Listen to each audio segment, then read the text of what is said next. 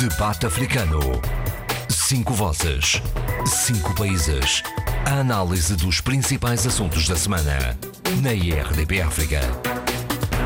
Vivam bem-vindos ao Debate Africano, espaço semanal de reflexão sobre a atualidade aqui na RDP África, com os habituais comentadores Eduardo Fernandes, de Guiné-Bissau, Sheila Khan, de Moçambique, Abílio Neto, de São Tomé e Príncipe, Adolfo Maria, de Angola e José Luís Ofer Almada, de Cabo Verde. Gravamos ainda em audioconferência, à distância, portanto, pelo que já apelo à compreensão dos ouvintes para alguma eventual falha de comunicação que possa surgir ao longo do debate de hoje.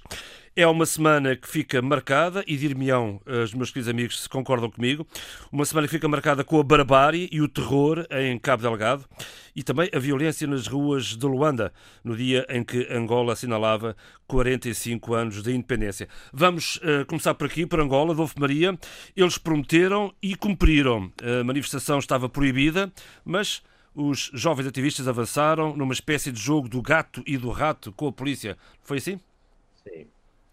Bom, é, antes disso, eu quero dizer algumas palavras sobre a própria data, não é?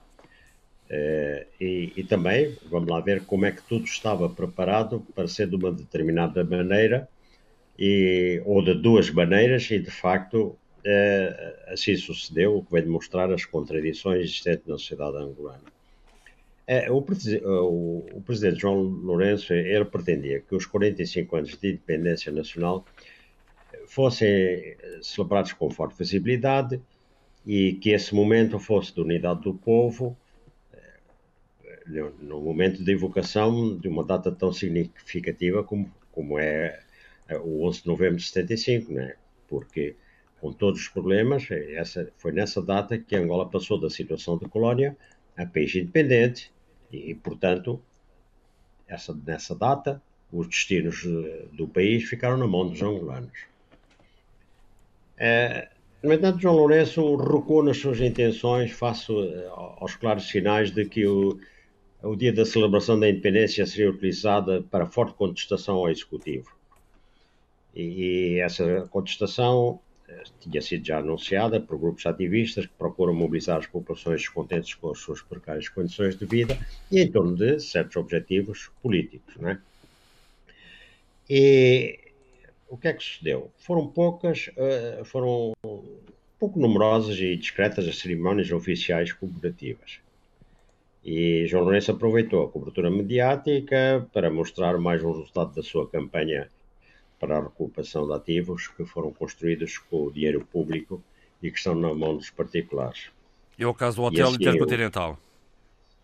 Sim, exatamente. Assim, o pontual das comemorações foi a recuperação de um grande hotel para o Estado. Isso também já, já lá iremos. É, o que, entretanto, ocorria a manifestação antigovernamental que tinha sido anunciada e organizada por tais grupos ativistas e que mobilizaram centenas de pessoas. Eu estive a ver, eh, em relação às de, de, outubro, houve muito mais gente. E os manifestantes encontraram pela frente um tremendo aparato policial que agiu com firmeza e violência, não é? Portanto, eu diria que a celebração dos 45 anos de independência nacional, que é a nossa DIPANDA, como se diz, eh, mostrou as várias contradições que informaram o país desde a sua independência. E que foi fruto, essencialmente, de um regime, primeiro ditatorial, depois monopolista do poder e sempre autoritário. Esse regime gerou profundas desigualdades sociais, a par do enriquecimento de uma elite através da apropriação eh, de enormes receitas né, do, do, Estado. E qual foi o resultado? Temos uma Angola que tem uma economia muito frágil, setores sociais como a educação e a saúde são extremamente deficitários, uma população que, na sua imensa maioria, vive em muito precárias condições. Um, país, acresce, um país de contraste, não é verdade? Exatamente. Acresce que a situação económica e social resultante daqueles fatores e das desastrosas políticas económicas, essa situação foi-se agravando nos últimos anos devido à drástica descida das receitas do petróleo. Que o petróleo que alimentava quase todo o orçamento, o orçamento do Estado. Portanto, uh, tem tido pouco resultado e pouco eco na, nas populações, não é? Uh, as tentativas de João Lourenço de reverter a situação que eu diria de apodrecimento do país nos planos económico, social e ético. E todas essas contradições estavam lá, de, uh, uh, desde a independência. É claro que a guerra civil mascarou-as. Uh, também as enormes receitas do petróleo mascararam, quer dizer, não deixavam ver. Mas agora são visíveis e são sentidas pela grande parte da população. E também Agora a consciência política de muitos cidadãos é muito maior. E por isso, as comemorações dos 45 anos decorreram sem brilho, em conflitos e em certa desesperança. Sim, senhor. É uma boa análise, Adolfo. Mas eu continuo eh, a pensar precisamos todos de pensar o futuro e, e de agir com o máximo de espírito construtivo e de esperança, porque a situação é muito difícil. Mas sobre as manifestações, é, como eu disse, é, houve tentativa de manifestação, mas a polícia foi desviando, cortando, segmentando, é, digamos, a coluna de, de, de manifestantes e, e depois, e conduzindo-os, por exemplo, para o Rangel, dispersando, não é?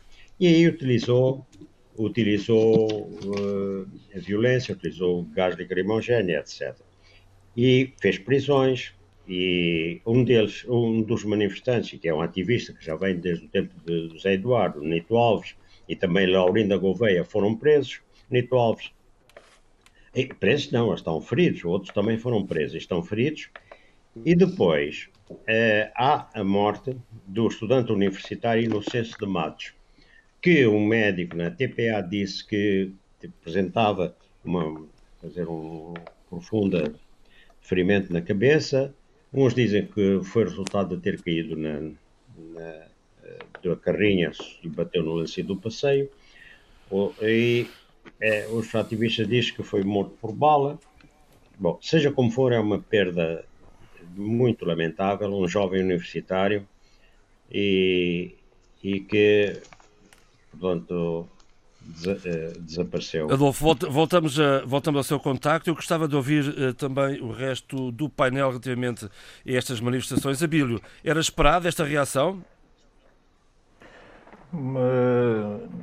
eu não sei como, como, como enquadrar uh, especificamente a situação angolana. Na verdade, é que vem acontecendo um pouco por, por algumas das grandes capitais uh, africanas e vem acontecendo, eh, sobretudo, por uma espécie de cavalgar de descontentamento relativamente às medidas, eh, das medidas eh, de combate à Covid. E vimos isso acontecer muito recentemente na Nigéria sobretudo, em Lagos. Uma forte mobilização popular, sobretudo da juventude,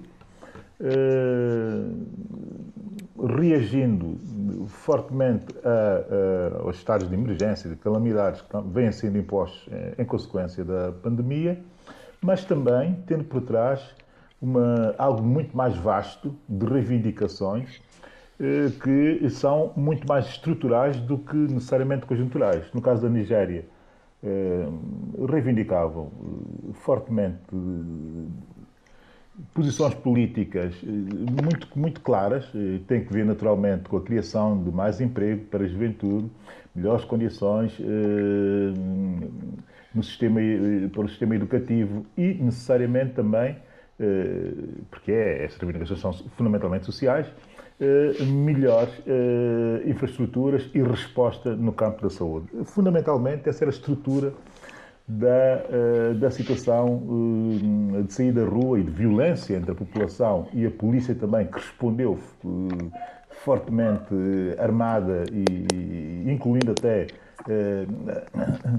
a colocação de militares nas ruas de Lagos, a reivindicação tinha esse fundo político, muito, muito, muito específico, mas também muito genérico. No caso de Angola, é interessante perceber, também ao contrário do caso da, da Nigéria, que pareceu algo muito mais ligado ao Covid ou em consequência da Covid, propriamente do caso angolano, o caso angolano, tendo eh, a conjuntura como, digamos que como palco, a coisa, de facto, digamos que a obra, a peça de teatro é muito mais, muito mais vasta. São setores, primeiro, são setores reivindicativos ou ativistas que já vêm numa espiral de, de, de reivindicações de há anos para aqui, como disse bem o Adolfo Maria. Segundo, que também se cola uma certa ideia eh, de rejeição ao combate à Covid, conforme ele tem vindo a ser feito, daí o plano conjuntural, e depois existe o plano estrutural. Mas no caso do plano estrutural angolano, eh, as especificidades têm que merecer alguma reflexão por parte do governo.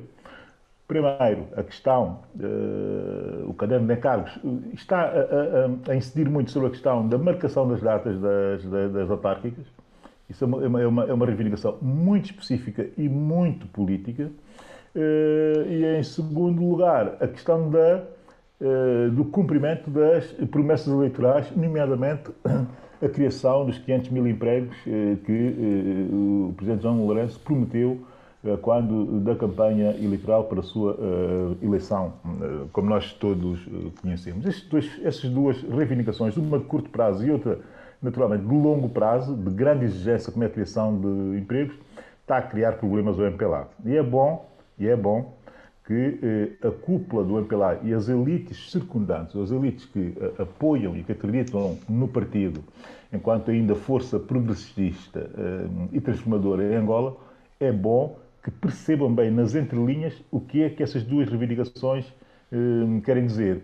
As duas têm que ver com descentralização do poder, ou seja, o MPLA respirar fundo e perceber que chegou à altura de, no mesmo território, ter que ceder poder a outras forças, seja ela UNITA, seja ela uh, movimentos da cidadania, seja o que for, no território angolano. Portanto, esse é o grande, esse é o grande problema com o que o MPLA vai ter que lidar agora e tem que mostrar que está preparado, psicologicamente preparado, para uh, entender o poder desta forma, daqui a profundidade das reivindicações e a questão da empregabilidade. A resposta do Presidente quando foi inaugurar o hotel, eh, fazendo referência aos 900 empregos diretos que ia criar a estrutura, diz bem das dificuldades que tem sido eh, a política eh, de transformação de João Lourenço. É preciso ser, ele, ele tem feito um extraordinário trabalho, eu tenho dito aqui, apesar das minhas críticas, mas é preciso dizer que chegou à altura de ser mais transformador do que aquilo que se tem, que se tem apregoado. Muito bem. Se, Sheila, o que é que lhe ocorre dizer relativamente a esta matéria?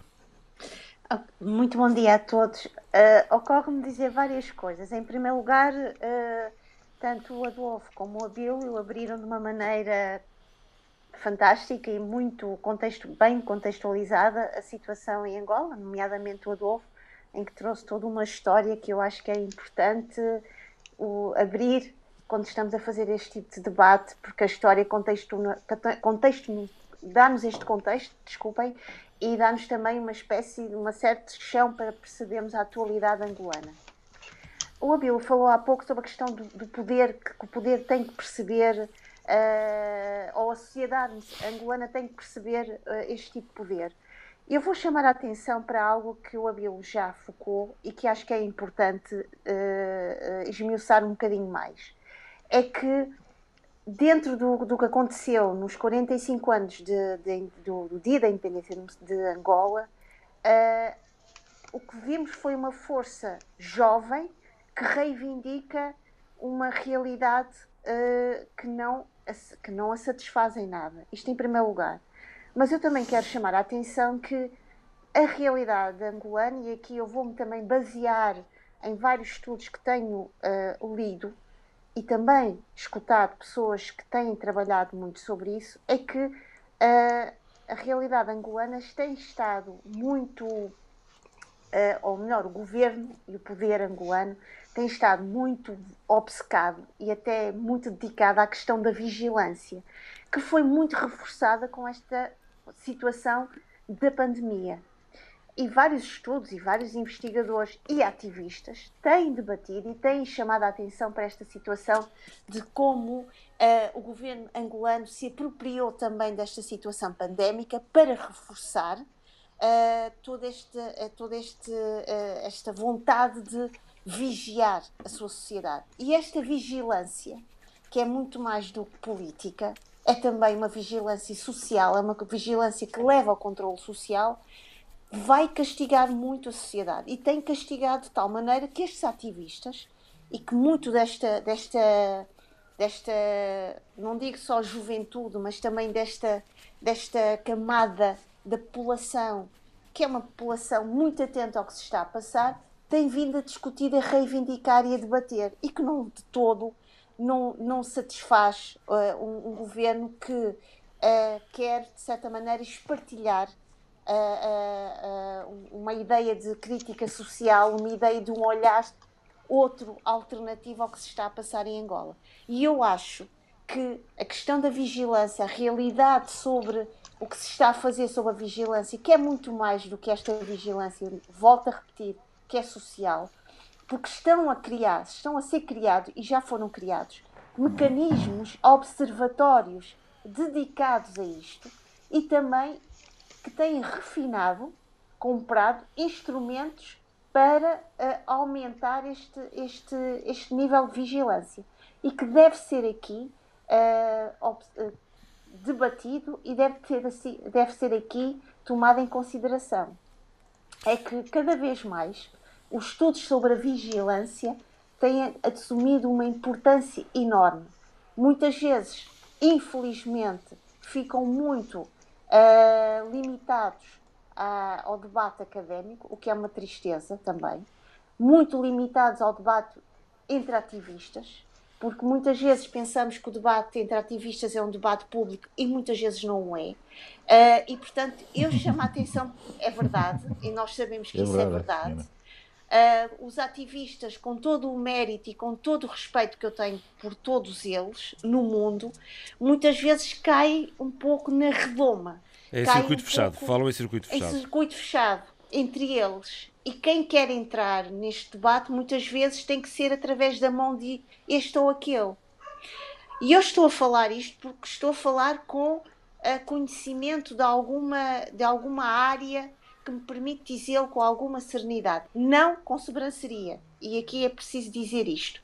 Mas a verdade é que é importante trazer para o debate público a, a, a relevância a, e a especificidade sobre o futuro da vigilância, porque a vigilância não é só a vigilância à qual nós estamos habituados, uma vigilância da, da polícia, uma vigilância dos, dos, dos espiões. É uma vigilância Cidadã. cada vez mais Cidadã. refinada, é uma vigilância cada vez mais ampla, porque é uma vigilância cada vez mais uh, trabalhada ao nível de instituições particulares, que depois uh, uh, oferecem os seus serviços aos países que estão interessados neste tipo de vigilância, que muitas vezes nos passa completamente. Uh, uh, uh, estamos distraídos, não temos essa sensibilidade, não estamos educados para isso. E portanto eu gostava de chamar a atenção para o que se está a acontecer, a passar também em Angola, sobre Sim, esta, esta, esta ótica. Sim, senhor. Já voltamos a Sheila. Eduardo, vamos às, a, esta, esta matéria das, da, dos 45 anos de independência de Angola e a reação jovem. Eduardo. Não, a reação jovem é que é preocupante. Isso significa que. Está assim? Estão-me a ouvir? Faz a favor. Estão-me a ouvir? Sim. Sim. A, dizer, a, a, a, reação dos jovens é preocupante. É um sinal inequívoco que há um problema relativamente à criação de emprego em Angola. Uh, porque uh, o Estado tem sido e é certamente o maior empregador uh, em Angola, como em todos os nossos países, se eu, se eu não, se eu, só se eu estiver muito enganado, é? mas julgo que o Estado é, é dos maiores empregadores. O setor é privado, neste, neste momento, perante a pandemia, todos, quer dizer, não se pode exigir muito, porque todos, todos os, os investidores estão ah, estão a, com algum receio de, de, de, empatar o seu capital porque não está garantido a rentabilidade do mesmo. Uh, e o setor bancário também está a evitar as, as imparidades no seu balanço. e por conseguinte não, o crédito não está muito facilitado neste momento. Portanto, uh, uh, qual é, a resposta tem de vir de, de, quem? Tem que vir do Estado. O Estado aqui tem um papel supletivo na, na criação de emprego. É importante que esses jovens uh, não enveredem por outros caminhos, não é? E um dos caminhos que, é, que deve preocupar qualquer governo são as manifestações públicas, porque isto cria uma instabilidade muito grande e, e, e pode conduzir a atos eh, até de violência. Portanto, já não é a primeira vez que em Angola uh, os jovens têm saído a exigir emprego e, e perante uh, um estado de pandemia em que a primeira reação do setor privado é, é evitar ou, ou encolher-se relativamente a, aos investimentos, uh, o Estado tem que substituir-se, tem, tem que avançar e seria interessante que o Estado apresentasse um plano de desenvolvimento que é tão necessário para estas épocas de incerteza.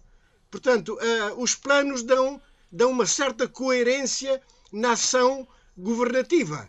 E por conseguinte, eu acho que é, era, era a solução que eu, eu defenderia para os nossos países, a existência de um plano de desenvolvimento para fazer face a esta crise que estamos to todos nós estamos a viver. Muito bem. José Luís, fechando esta ronda de Angola e as manifestações, o que é que lhe ocorre dizer?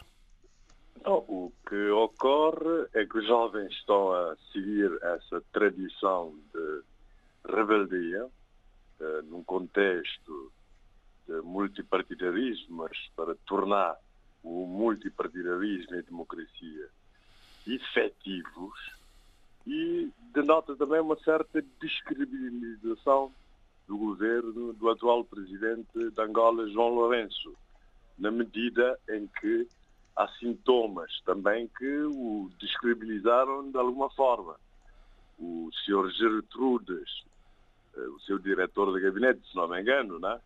envolvido em negócios, eh, portanto, que eh, metem dinheiro público e, e, e, tudo fica na mesma. Portanto, isso descredibiliza quem pretende lutar contra a corrupção e contra a falta de transparência na gestão da coisa pública. Por isso, acho acho que, que se devia tomar medidas nesse sentido para credibilizar o, o governo e, e, tornar a questão mais transparente, mais transparente e é óbvio que tudo isso é muito difícil em tempos de pandemia, estado de emergência, em que as manifestações, eh, portanto, são em princípio, proibidas. Não é? Estava proibida esta manifestação, efetivamente. Muito bem, creio que fechámos bem esta ronda relativa aos 45 anos de independência e a reação uh, de ativistas em Luanda e a, uh, a, a, a, violência policial sobre eles. Houve ali depois um certo jogo de gato e de rato com os ativistas a fugirem para dentro dos bairros e, e a arremessarem também pedras e outros objetos à polícia. Enfim. Uh, dia 21 promete-se nova manifestação. A ver, vamos. O outro grande tema da semana, uh, uh, Moçambique. Outra vez, o horror em Cabo Delgado. Nunca tinha chegado tão longe. Meia centena de pacatos cidadãos foi degolada por terroristas islâmicos perante a incapacidade das autoridades moçambicanas, sejam civis, sejam militares. Um crime que chocou também a comunidade internacional. Eu recordo aqui as palavras do Secretário-Geral das Nações Unidas a pedir uh, que se tomem medidas rápidas relativamente uh, a esta situação. E a pergunta que se põe é esta, Sheila. Até que ponto é que é preciso o horror chegar para que se assista a uma verdadeira intervenção musculada com o apoio internacional, creio eu? Uh, João, essa pergunta é muito interessante, mas implica várias reflexões. Vamos a elas. Em primeiro lugar, eu eu estive extremamente atenta a toda esta questão do, que se passou sobre a suposta, e eu vou ser aqui muito cuidadosa com o que estou a dizer, a suposta decapitação das 50 vítimas, porque há várias vozes que não confirmam isto. Uh, eu ouvi as palavras do, do governador da província de Cabo Delgado, que diz que há sim um processo de decapitação que diz respeito a 6 de abril deste ano. Mesmo o arcebispo de Pemba também não confirma estas 50 vítimas e várias pessoas que estão uh, em Pemba também não confirmam. Isto é, porque Pemba está a receber vários refugiados uh, humanitários desta situação que se está a passar em Cabo Delgado e, portanto, não há realmente uma confirmação uh, digna, real sobre isto. Agora, tem havido exatamente uma grande uh, um grande debate, uma, várias reflexões, várias, várias personalidades uh, do cenário político mundial que têm uh, vindo a falar sobre isto e a analisar. o que acontece é que o que se está a passar em Cabo Delgado e esta crise humanitária é uma crise de terror, é uma crise também que traz uma grande uh, descredibilização ao nível da capacidade uh, que as forças de defesa e de segurança moçambicanas uh, assumem perante este cenário, que é um cenário que nos, que nos atinge a nós todos como humanos. Agora, o que se passa aqui é que não nos podemos esquecer, e aqui vou falar um pouco nas, nas, na intervenção de Emmanuel Macron, que a França vá por empatia, que tem sofrido muito com estes ataques desde 2015, uh, eh, percebe bem uh, o, impacto que isto tem em Moçambique. Mas há também aqui uma questão muito económica. Os interesses económicos, por exemplo, da França, África do Sul, relativamente à província de Cabo Delgado, atingir aqui uh, uh, valores Esse é o pano de fundo. e relevantes. Esse é o pano de fundo, o apetite daquela eu região. quero dizer que isto é o ponto de fundo quando uh, estas pessoas dialogam e, e entram em interação com este debate.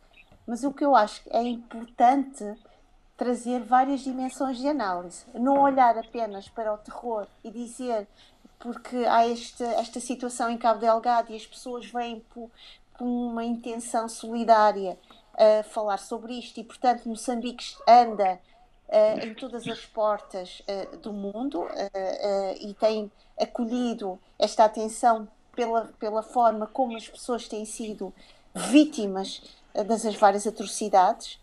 Atrocidades que depois também tem aqui uma, uma dimensão analítica uh, vária ordem.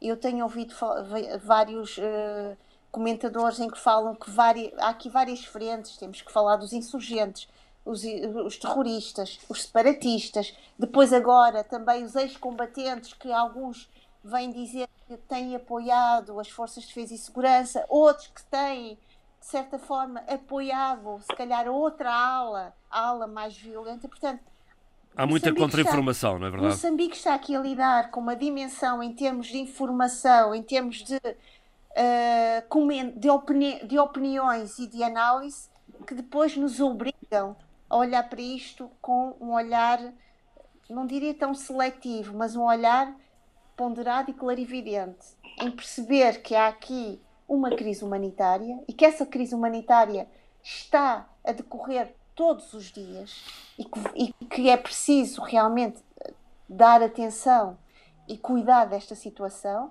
e depois não esquecer que a província de Cabo Delgado é realmente o, a, a, joia da coroa, se posso usar esta expressão, para vários países. E, portanto, não vamos achar aqui esta atitude solidária e fraternal de vários países como uma atitude só apenas humanitária há interesses económicos, há interesses empresariais, há interesses particulares e, portanto, não podemos descartar, quando olhamos para este, toda esta situação e este cenário, uh, uh, neste caso, da minha análise. Mas eu vou abrir também o debate para os meus colegas e escutar. É isso.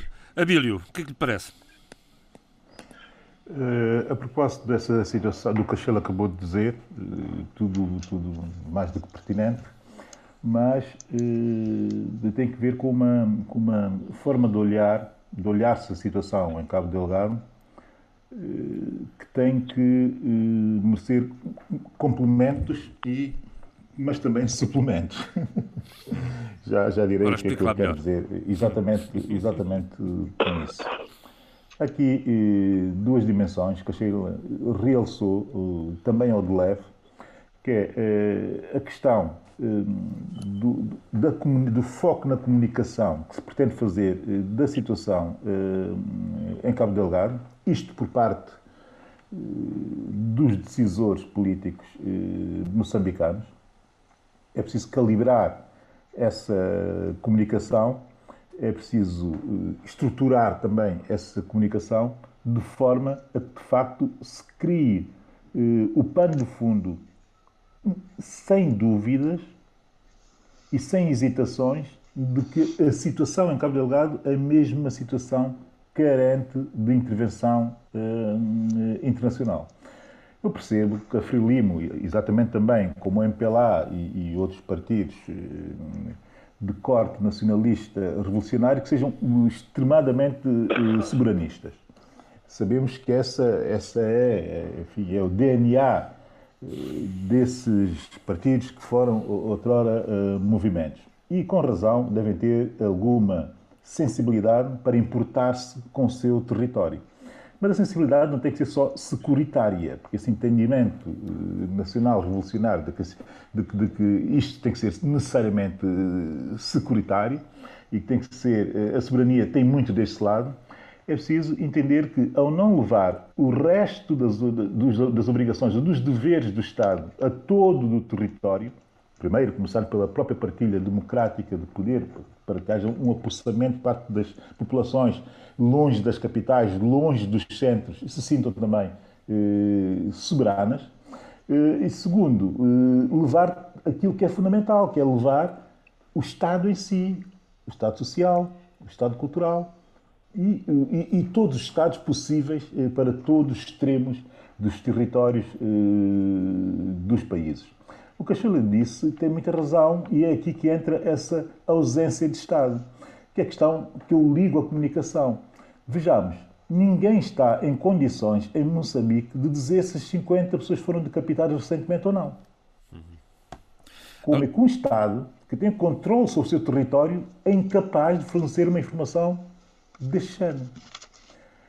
E aqui entra uh, a questão, a segunda questão do meu ponto de vista, que é uh, apossar-se da situação para ter um discurso e uma estrutura de comunicação que seja hum, exportável. Lamento ter que dizer isso assim, apesar de estarem vidas humanas eh, em causa, porque a única forma de sensibilidade a comunidade internacional, que nesta altura tem problemas complicadíssimos para resolver e está centrada no tipo de problemas, mas eh, motivá-la o suficiente e atraí-la para aquela eh, realidade que é de facto uma realidade por princípios e valores eh, fácil de criar eh, alguma e muita empatia, de certa forma. Alguma, diria eu, porque existem setores que ainda pensam em justificar, justificar, enfim, com base em estudos académicos, com base em posicionamentos ativistas, com base em uma série de, de, de, de certezas ideológicas, em tentar aportar uma lógica de compreensão daquela insurreição assassina no norte de Moçambique. E depois há um amplo setor que tem o tipo de empatias, que é empatia pelos princípios e valores. É que são vidas humanas que estão em causa e quando as vidas humanas estão em causa e a serem barbaramente eh, assassinadas, tem que haver uma resposta do, do, do concerto das nações. Isto é o princípio do internacionalismo liberal que eu defendo e que sempre defenderei. Não é? Muito bem, Abílio, já lá voltamos. Um, Eduardo, o que me conta, o que me tem a dizer sobre, sobre esta situação em Cabo Delgado? Não, é uma situação, de qualquer modo, muito preocupante, não é? Mesmo que não tenhamos garantia nem a certeza de que tenha havido decapitação, a verdade é que os ataques são frequentes.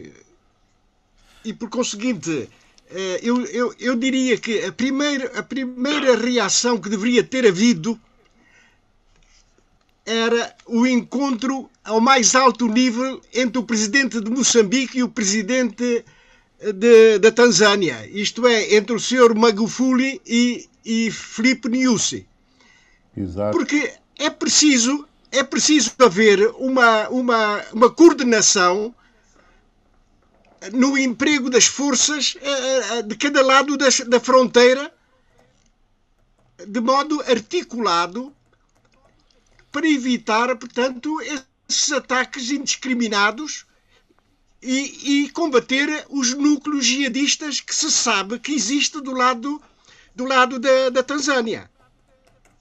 Porque uh, agora, agora nós não sabemos bem quantos, quantos dugulados houve, uh, tiveram lugar, pá, não sabemos o, o, número, mas a verdade é que isto pode ser o início de, de algo muito mais grave que poderão vir aí, quer dizer, e que, e que poderão criar problemas sérios, muito sérios, ainda mais graves no norte de, de Moçambique.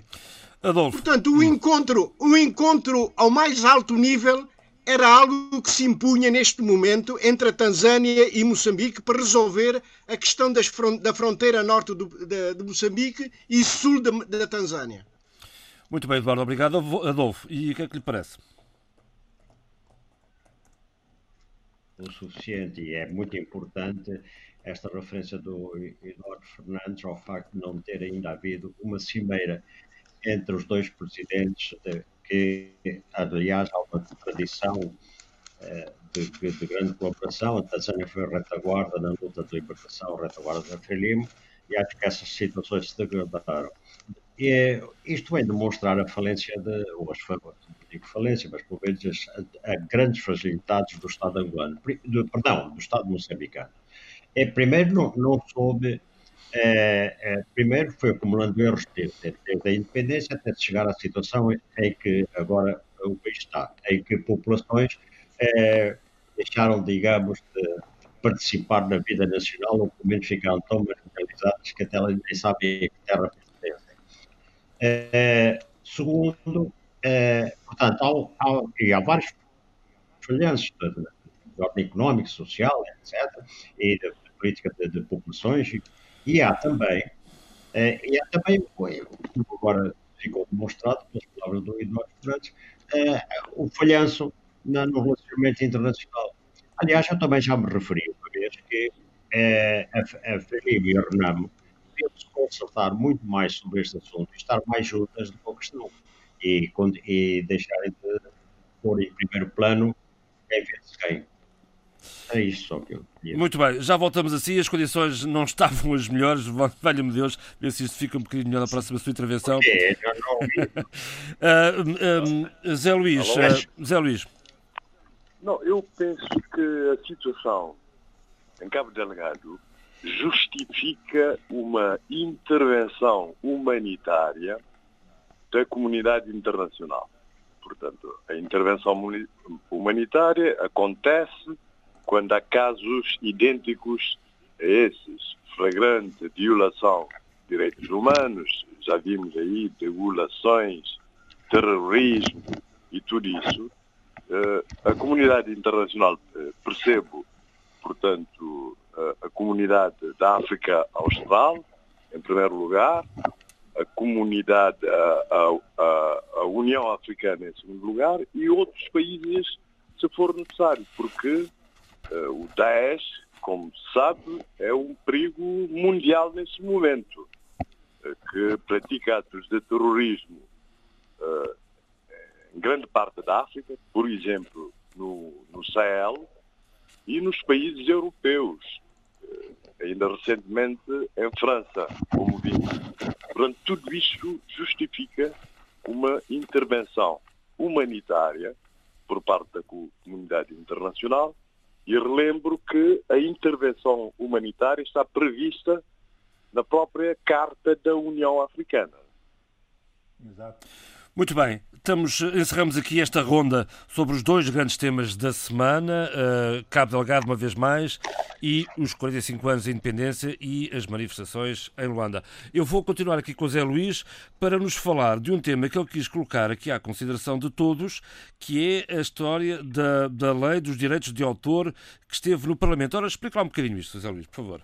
Mas uh, vamos já falar... É como eu estou a dizer, exatamente dos, dos... Faz favor. Não, lei, lei de, de, direitos de autor. Uh, como se sabe, Cabo Verde tem uma lei de direitos de autor, tem duas organizações que defendem os direitos de autor e direitos conexos, que é a SOCA, Sociedade uh, de Gestão dos Direitos de Autor, e depois uh, uma outra organização mais relacionada com a música, com os músicos.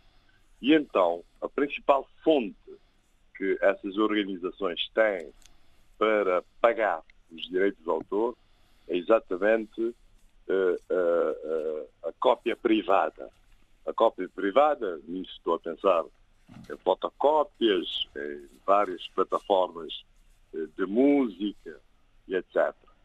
E, e Cabo Verde tem uma lei sobre isso e agora foi ao Parlamento essa lei foi ao Parlamento, uma espécie de revisitação para aumentar as taxas. Isso é uma excelente, é uma excelente notícia porque quase que é a única fonte eh, que os autores têm para verem os seus direitos reconhecidos. Não só os autores, mas também os intérpretes eh, musicais.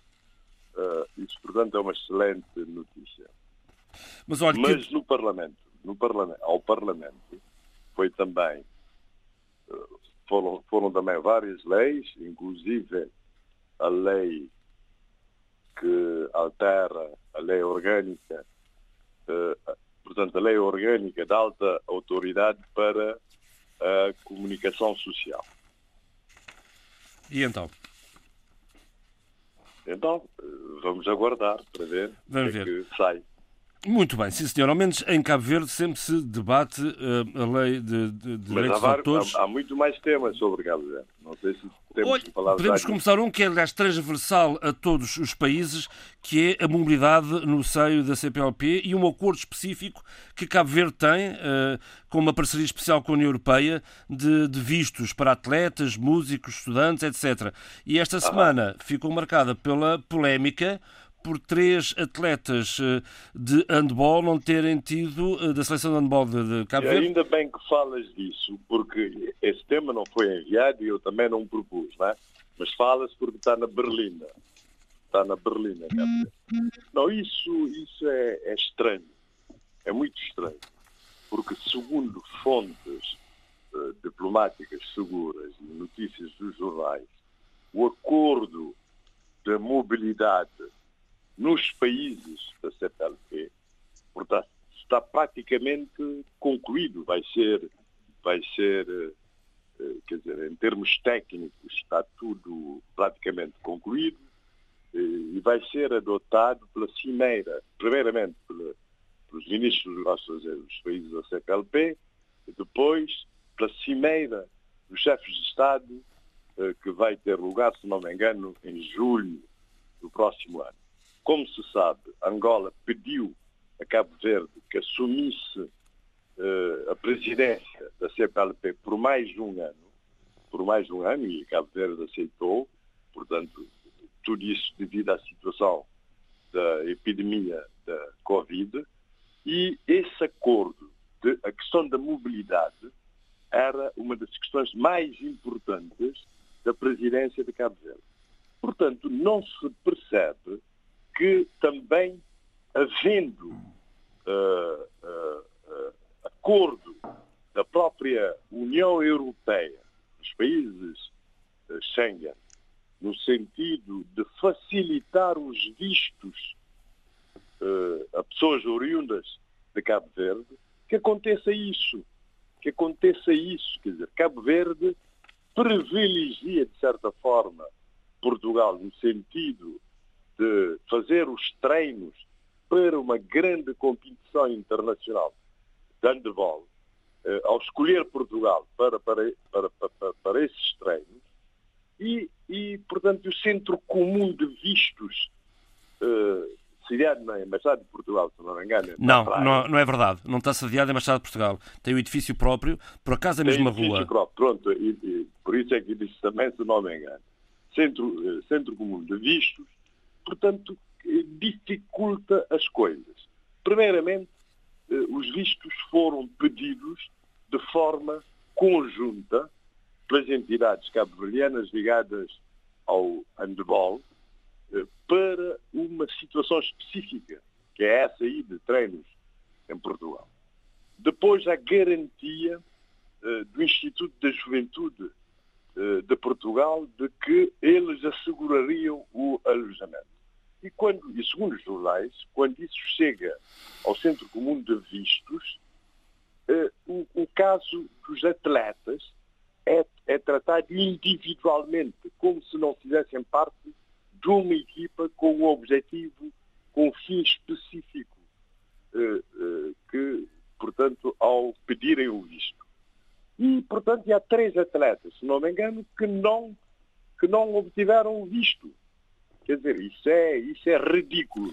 é que isto põe em causa também, põe em causa também, é ridículo. Põe em causa, põe em causa também uma parceria especial de mobilidade entre Cabo Verde e a União Europeia, que foi Exatamente. ratificada pelo presidente Jorge Carlos Fonseca em setembro de 2014. Para além Exatamente. dos acordos no é seio da CPLP, para... para... além dos acordos no seio da CPLP que estão prestes a ser assinados, há também uma parceria ah, específica entre Cabo Verde e a União Europeia. Afinal, não se percebe o que é que aconteceu aqui não se percebe, não se percebe.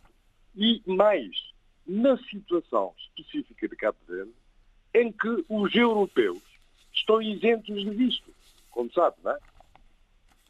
Os europeus estão isentos de visto. E, isso não se percebe. Isso eh, aí que a questão foi tratada por um, por um funcionário do Centro Comum eh, de Vistos que mostrou especial arrogância e prepotência, não é?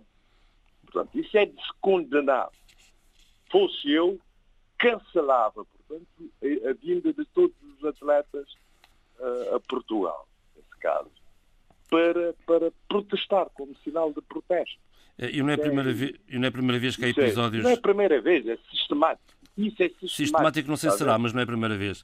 É Ora bem, eu, eu, eu afirmo, é sistemático. Ah, é? Meu caro amigo, tem informação privilegiada. Uh, e, uh, e já agora, para fecharmos aqui esta ronda por Cabo não, Verde. Sobretudo tendo em conta as relações muito boas, muito especiais que existem entre Cabo Verde e Portugal, não é? Sim, Portugal aqui gera, Portugal aqui gera o Centro Comum de Vistos, e, que é uma instituição da União Europeia e que inclui, exatamente. creio que 19 é que países. Creio que 19 países. É a gestão, a gestão está dizer, um sob a responsabilidade de Portugal. a Ucrânia ou a Bielorrússia, ou Bielorrússia não faz parte de, de Schengen, fosse um outro país não lusófono a gerir esse centro comum, podia-se compreender de certa forma, mas Portugal, com quem Cabo Verde tem relações muito especiais, ainda por cima que passa a vida a exaltar eh, as vantagens e, e, e, as benfeitorias da lusofonia.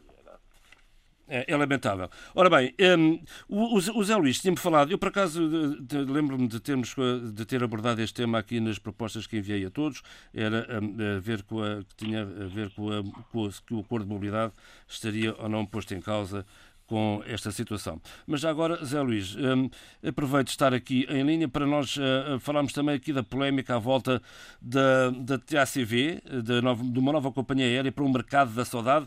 Uh, a semana passada não, não, não manifestou muita disponibilidade para falar sobre isto, mas agora já está não, porque, com mais informação. Porque não fazia parte dos temas. E eu Faz favor, outros então. temas. Sim, senhor. Uh, portanto, a CVA. É estranho né, que se recomeça a falar dos TACV. Na verdade, o nome TACV vem de novo à Berlinda. Uh, porque o TACV era Transportes Aéreos de Cabo Verde, Cabo Verde Airlines, CVA. Tinha dois nomes.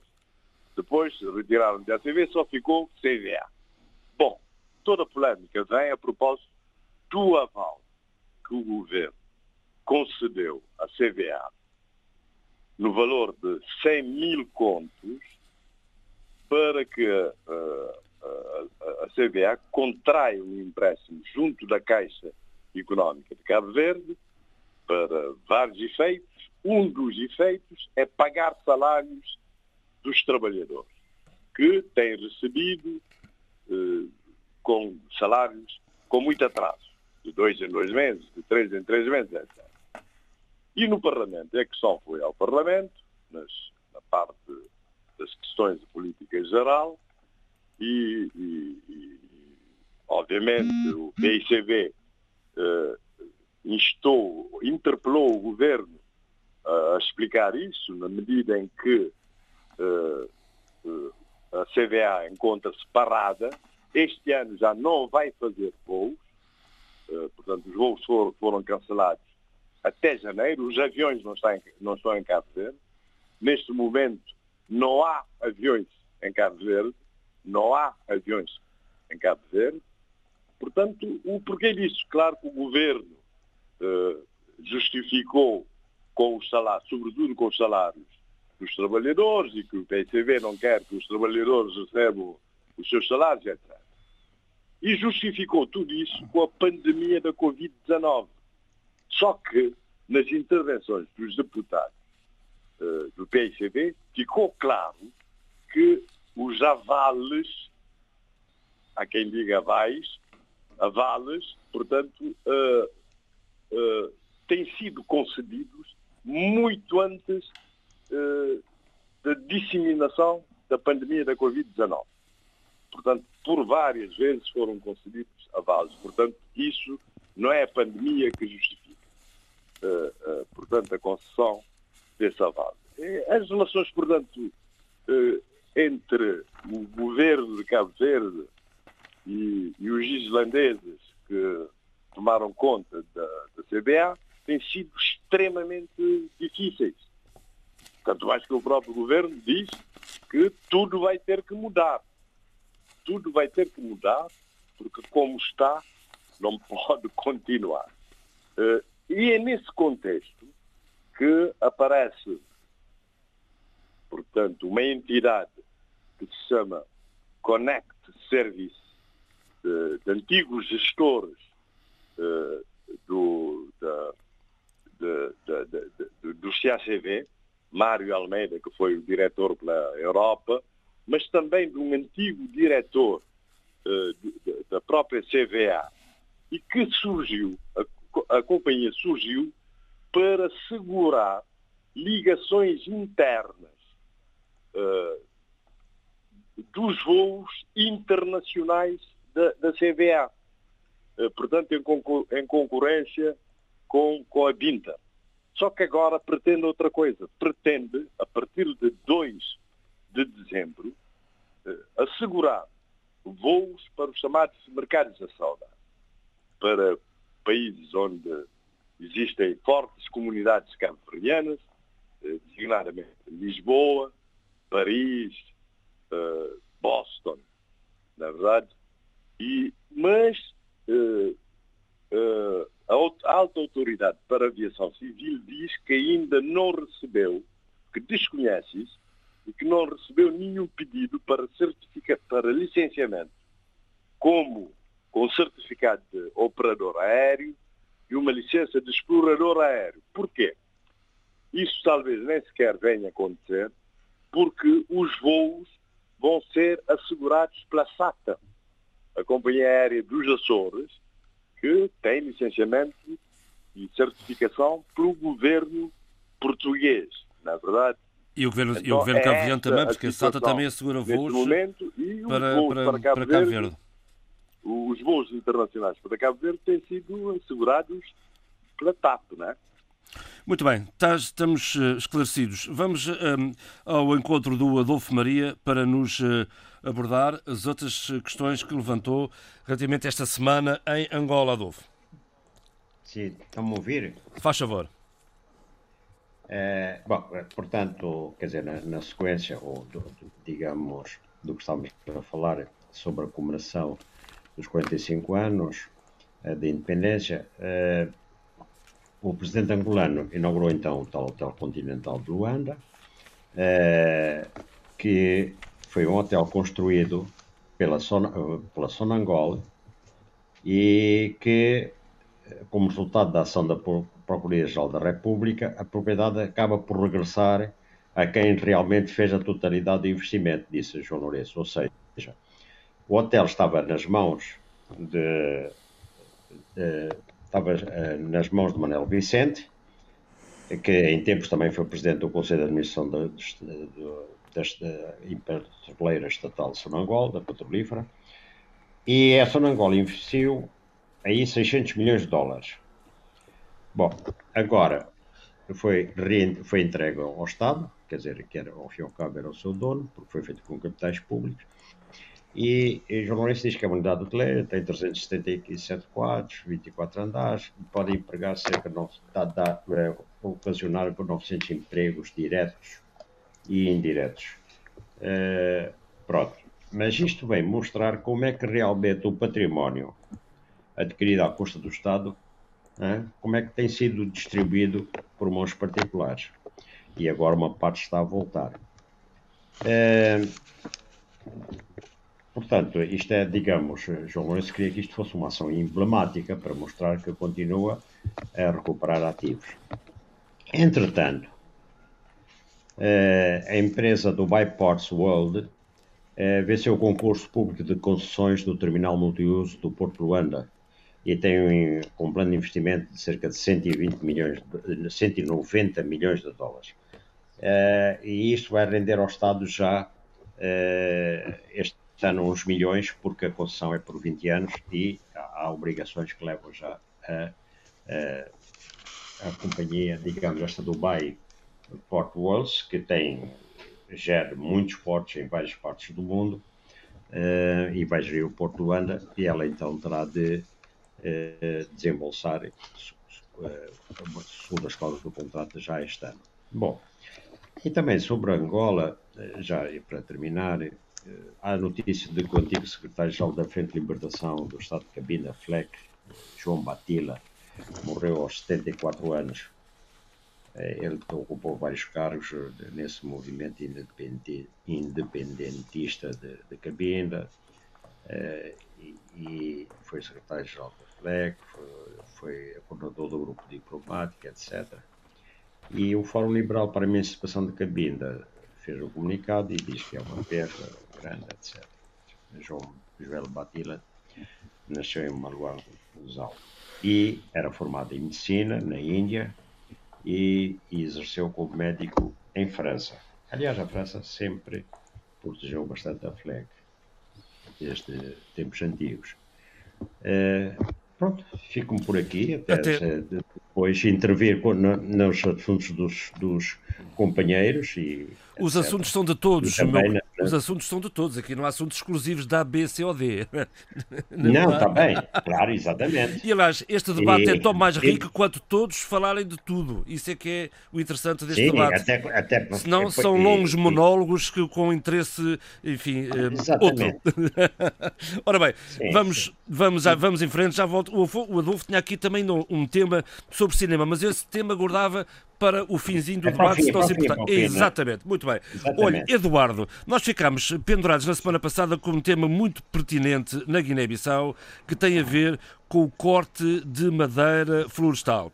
Ora, Eduardo, agora é, é seu o tempo, faça favor. Então, sobre esse, essa matéria, uh, eu vou tentar ser o mais claro possível. O que é que está a acontecer uh, na Guiné-Bissau neste momento?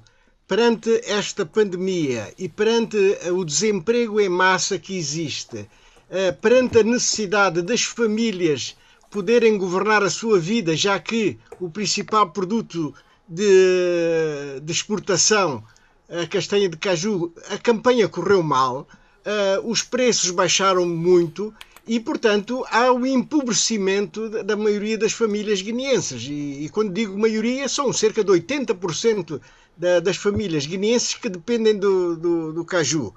Portanto, a situação está, eh, está eh, extremamente grave eh, nas famílias, entre as famílias guineenses. E então o que é que acontece? Quando a situação da pobreza é, é, é, é grande e, e, pressiona as famílias, um dos recursos que existe é ir, ir, ir fazer o, o abate das árvores e, e, fazer a pesca. E aí não há lei que, que, possa, que possa coordenar e que possa, uh, digamos, uh, pôr, pôr rigor nessa exploração. E, portanto, neste momento, há de facto um, um, um grande desbaste da floresta guineense. Ora, isto é extremamente preocupante, já que nós não somos, no essencial, um país uh, florestal. Não somos um país florestal. Portanto, a nossa floresta uh, uh, deve ser, não, pode, não pode ser objeto de um corte indiscriminado. aliás, há vários estudos sobre essa matéria e, e não, não me posso esquecer de um estudo feito pela, pela Agência de Cooperação Internacional da Suécia, ASDI, que nos anos 80 previa que o potencial florestal da Guiné não permitia uma exploração superior a 15 mil, entre 15 mil e 20 mil metros cúbicos por ano. Ora, eh, se o, o, corte é indiscriminado, portanto, nós não sabemos qual é o montante, qual é o volume de madeira que está a ser neste momento extraído das florestas guineenses. Mas as é? fotografias indicam e, portanto, que é muita madeira. As fotografias que aparecem nas redes é... sociais e nos jornais é muita madeira. E não é só. É muita madeira. E não é só, Eduardo. E não, diga, parece, diga. e não parece ser apenas um negócio de sobrevivência familiar. Aquilo já envolve uma outra estrutura de empresarial. Empresarial e até, digamos, a mão, a mão, de, a mão política. Era porque, aí que queríamos chegar. Fala, é, a mão política. Portanto, há, há altos dirigentes que estão envolvidos na, no, no, comércio da madeira. Ora, quando os altos dirigentes estão, uh, estão, estão envolvidos na, na, na, exploração, significa que o, o, o pobre do guarda florestal não pode impedir nada. E, portanto, uh, que... o corte passa a ser indiscriminado mesmo, não é? Passa a ser dizer, feito você... de qualquer maneira. Diga, diga Vocês guineenses aprenderam com os angolanos, então. O... eu agora. Eu... Hum? É? A gente está na há muitos anos. A inspiração é toda a mesma. A inspiração é toda a ah, mesma. E, é longa, é longa e alongada. Exatamente. Ora, muito bem. E... Bem, é, portanto, a, é, a, a questão da, da Madeira é preocupante e, felizmente, nós temos uma sociedade civil muito atenta a esta realidade. os ambientalistas guineenses é, é, são muito ativos e eu devo dizer que é, eu tiro-lhes o chapéu aqui do meu modesto posto de, de, comentador aqui do debate africano, porque de facto eles denunciam todas, todos, todos esses cortes indiscriminados e toda essa exploração irracional da, da floresta guineense, não é? E o meu receio, o meu receio é que tenham, é que passem da zona de, de Kirina de, de, eh, de, de, aqui perto de, de, Bissau, aqui da outra margem do Geba, não é? para o sul da Guiné, onde existe a maior floresta guineense, que é a, mata de Cantanhês. Cantanhês. Aí, se se, se, se, se, se chegar a Cantanhês, então nós teremos problemas muito sérios, porque de facto é a verdadeira floresta guineense. Não é? é verdade. A verdadeira floresta mesmo. Permitam-me só, só, uma interrupção. É, isto, este problema da floresta, do desbaste indiscriminado da floresta em larga escala, é um problema também gravíssimo agora em Angola. Não só em Cabinda, como também na, na, nas matas do Mochico. São caminhões e caminhões e caminhões, comboios de caminhões carregados de, de, de, de troncos de madeira e que são eh, exportados, ou alguns deles atravessam clandestinamente e vão para países vizinhos, e outros eh, são exportados eh, tranquilamente pelos portos angolanos, e, e no, no, sobretudo para a China. Exato. E, e há mesmo também empresários chineses a explorarem diretamente o corte de madeiras. é um, um problema gravíssimo é, a médio prazo. E também, e também em São Tomé, Abílio. Também em São Tomé, muito lamentavelmente. Se bem que no caso de São Tomé, e penso que não seja propriamente para exportação, nós estamos ainda a falar de rapinagem para exportação, mas para, eh, para uma utilização interna muito intensa. Nós temos eh, um ecossistema muito sensível, temos espaços de limitação que têm que ser eh, protegidos e, e soberbamente protegidos, e, e cada vez se nota mais a ausência do Estado aqui está a questão do Estado ter que estar em todo o território nacional a defender diferentes interesses que são interesses coletivos, eh, quando um Estado não consegue chegar eh, a todo o seu território, eh, num território de 1001 km, como é o caso de São Tomé e Príncipe, no caso de São Tomé e Príncipe, está tudo dito sobre como podemos estar em presença de autênticas desgraças para o interesse do país por não sermos capazes de uh, chegar onde o país exige que se chegue. Obílio, e esta é uma boa deixa para falarmos eh, do seu país e do governo que governa governando. Ora, explique lá isto por miúdos, que é para ver se a gente se entende. Como, como todos, a frase do Obílio. Exatamente. Como, todos, como depois, assim foi a minha sugestão de tema, tem sido a minha sugestão de tema já há algum tempo. É? Claro que o governo governa governando, eu não pus aqui nenhuma. nenhum. Uh, enfim, não quis utilizar aqui é nada no governando, que é para não ser, para não ser eh, tremendamente uh, agressivo. Falava eu da questão do, do, da necessidade dos Estados chegarem a, a, todo o território nacional, do ponto de vista político, político-administrativo, económico, social, cultural, para consolidar uma, uma, certa ideia de um Estado, um Estado onde todos se revêem, um Estado eh, forte, no sentido em que, que é agregador eh, de, eh, de cidadania.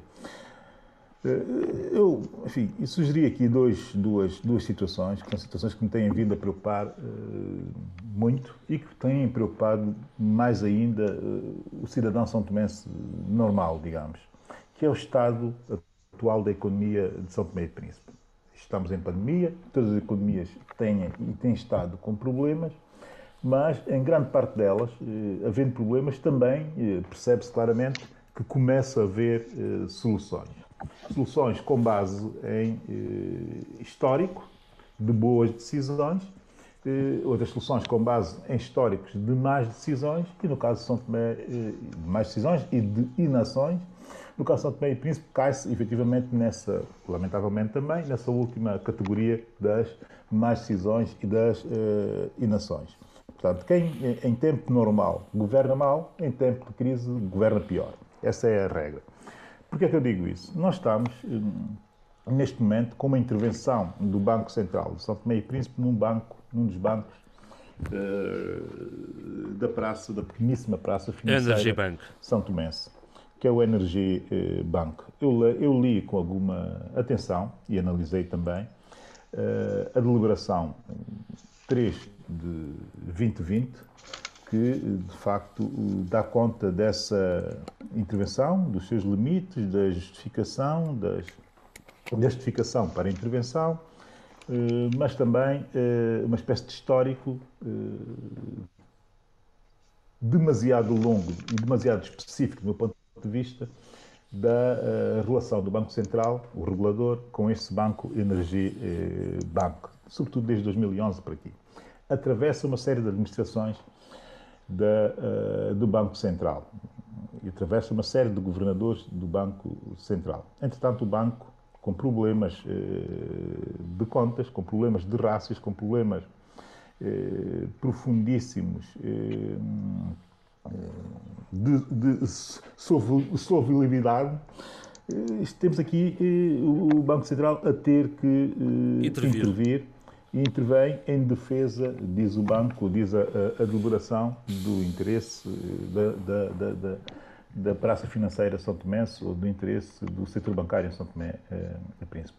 Primeiro, dizer que não gostei especialmente eh, do conteúdo da deliberação. Eu fui ver o histórico das outras intervenções do Banco Central, nomeadamente no Banco Equador eh, e de outros bancos, eh, banco privado, deliberações tendentes à intervenção do Estado, e em quase todas elas há ali uma espécie de equilíbrio entre a informação que se pretende transmitir, que se pretende transmitir não só aos interessados, mas também ao público em geral, em defesa dos interesses dos depositados naquele banco, mas também dos interesses eh, do Banco Central, que, sendo regulador, importa não haver situações de crise profunda no sistema bancário São Tomé. E, sobretudo, não criar alaridos e, situações de extrema, de emergência extremada. E a verdade é que essa, essa deliberação de intervenção no Energibank faz tudo ao contrário. E nem sequer cumpre a tradição, porque quando estamos a falar de reguladores, instituições que se pretendem eh, fortes e que se pretendem eh, bem representadas e que se pretendem estruturantes até, eh, é preciso olhar-se para o teor do que já foi feito antes para perceber como se intervir em determinado momento no presente, mas também deixar uma marca para o futuro. Essa deliberação é demasiado específica. Segundo, eh, fornece informação eh, sobre a situação específica do banco que eu acho que não deve ser fornecida dessa forma.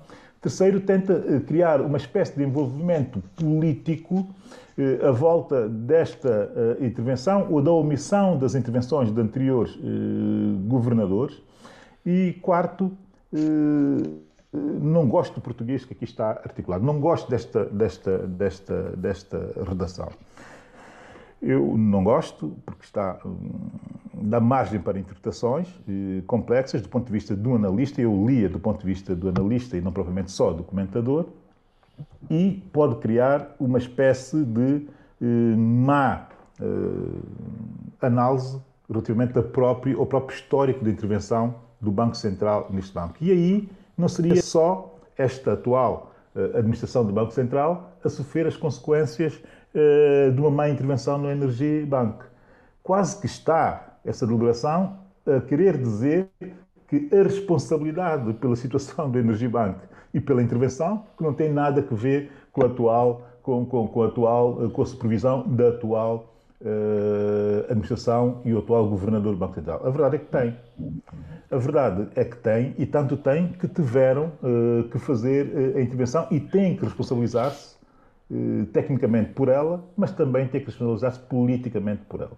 Se o Banco Central, hoje, e a sua administração e o seu governador fossem pessoas concentradas em tentar normalizar, regularizar, mas também criar alguma pedagogia no setor bancário de São Tomé e Príncipe, no momento em que nós estamos aqui com um problema dessa gravidade, que é mais um banco eh, que pode eh, falir eh, no país, com as consequências que nós sabemos, para as pessoas, os depositantes, mas também para a imagem e a reputação do próprio Estado de São Tomé, mas também para a imagem e a reputação do Banco Central de São Tomé e Príncipe, do regulador.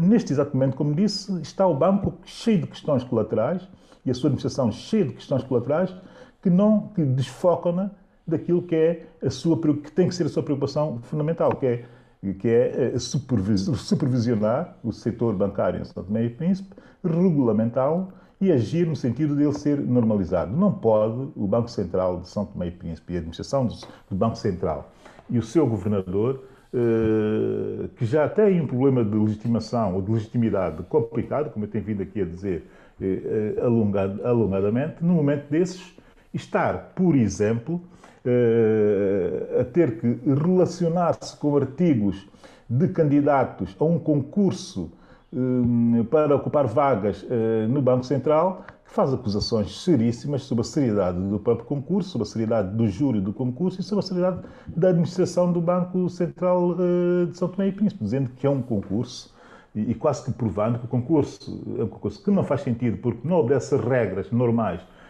de um concurso, quando o Banco Central tem que ser eh, uma das instituições mais reputadas no país e mais eh, sérias no país, até eh, um concurso torna-se de repente uma espécie de enxovalho da própria administração do Banco Central nesta altura.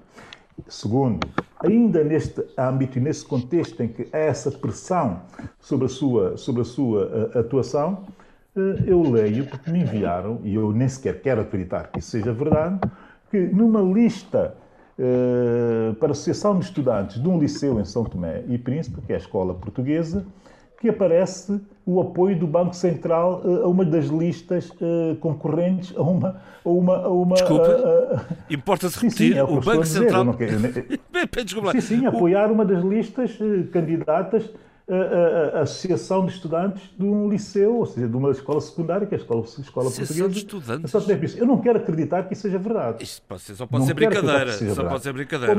É, é, evidente que é uma brincadeira, mas agora, não, eu espero que seja mesmo uma brincadeira pode, e que não seja pode. um apoio do Banco Central. A verdade é que me enviaram e eu fui ver a página do Facebook do, do, do, da candidatura, está lá no, no, cartaz, de facto tem o apoio do Banco Central de São Tomé eh, e Príncipe. Se calhar Meus senhores, não. parem, parem. Mas isso, o Banco Central é que tem que fazer uma comunicação a esclarecer detalhadamente uh, a situação.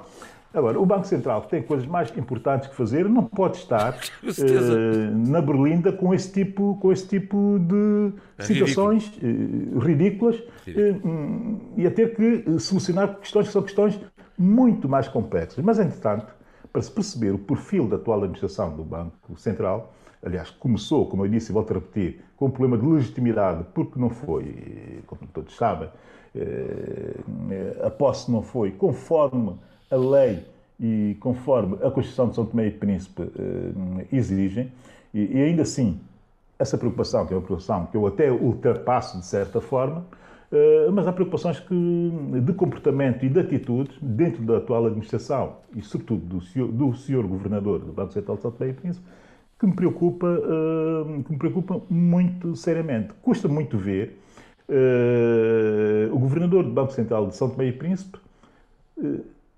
sentado numa, num, num ato, num evento da Comissão Política do seu partido, sendo ele o governador do Banco Central de São Tomé e Príncipe. Eu não estou a pedir uma espécie de neutralidade absoluta do governador do Banco Central, que Mas não, algum, não algum recado, do partido. Algum, eh, algum recado seria, seria desejável. Não, não é nada disso que eu estou a pedir, é que enquanto ele exerce eh, as funções do governador do Banco Central de São Tomé e Príncipe, que seja só e exclusivamente o governador São, do Banco Central de São Tomé e Príncipe e que não apareça em eh, tertúlias ou em eventos decisórios do seu partido e, ainda por cima, a tentar ter uma espécie de eh, protagonismo.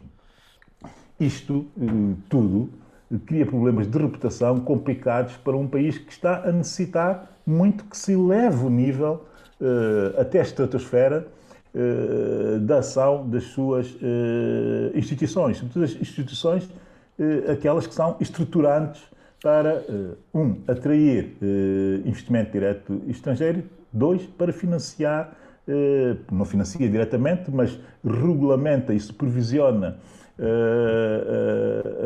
os que financiam a economia do país. Meus senhores, o que eu posso deixar aqui como sugestão é que haja seriedade.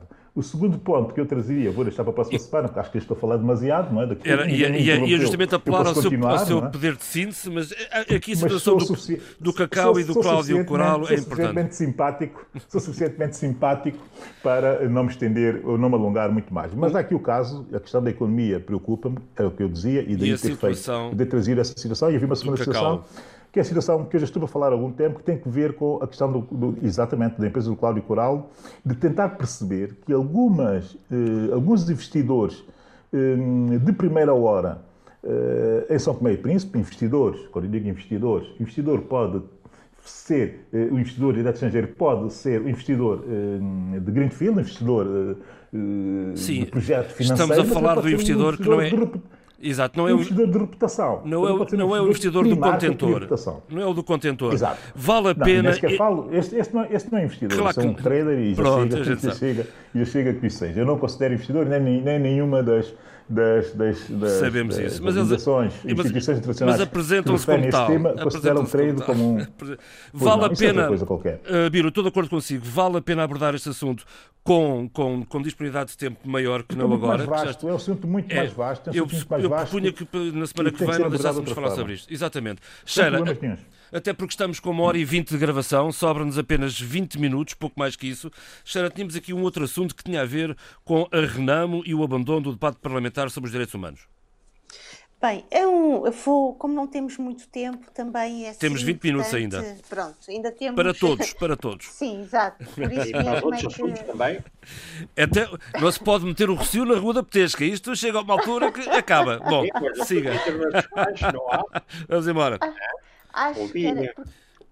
Sheila, faz favor. Eu decidi trazer este tema. Uh, tínhamos outros, logicamente, a questão dos raptos, uh, mas acho que este tema é interessante porque num momento em que falamos tanto da crise humanitária, da situação dos direitos humanos e que é importante uh, cada vez mais abordarmos isto uh, com alguma insistência, não com, no sentido da exaustão e da, do esgotamento da, da, do tema, mas com alguma insistência.